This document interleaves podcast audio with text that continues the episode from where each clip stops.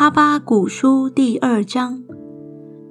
我要站在守望所，立在望楼上观看，看耶和华对我说什么话，我可用什么话向他诉冤。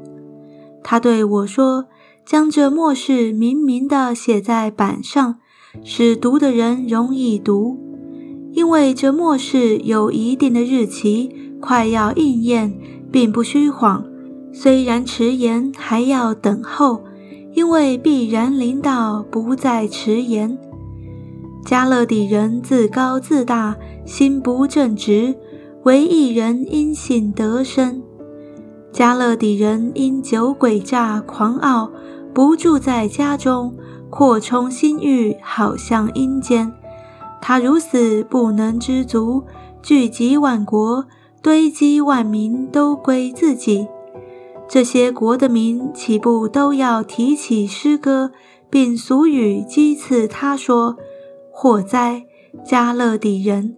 你增添部属自己的财物，多多取人的当头，要到几时为止呢？咬伤你的岂不忽然起来？咬害你的岂不兴起？你就做他们的鲁物吗？”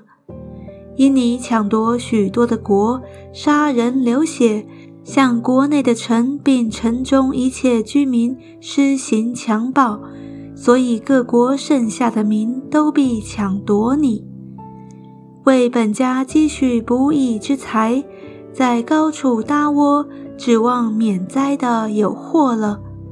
你图谋剪除多国的民，犯了罪，使你的家蒙羞，自害己命。墙里的石头必呼叫，房内的栋梁必应声。以人血建成，以罪孽立意的有祸了。众民所劳碌得来的被火焚烧，列国由劳乏而得的归于虚空，不都是出于万军之耶和华吗？认识耶和华荣耀的知识要充满遍地。好像水充满洋海一般，给人酒喝，又加上毒物，使他喝醉，好看见他下体的有祸了。你满受羞辱，不得荣耀，你也喝吧，显出是未受割礼的。耶和华右手的杯必传到你那里，你的荣耀就变为大大的羞辱。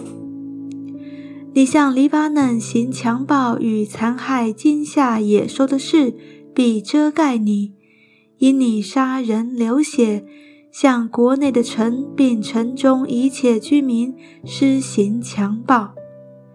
雕刻的偶像，人将它刻出来，有什么益处呢？铸造的偶像就是虚谎的师傅，制造者倚靠这哑巴偶像。有什么益处呢？对木偶说：“行起。”对哑巴石像说：“起来。”那人有祸了。这个还能教训人吗？看那是包裹金银的，其中毫无气息。唯耶和华在他的圣殿中，全地的人都当在他面前肃静静默。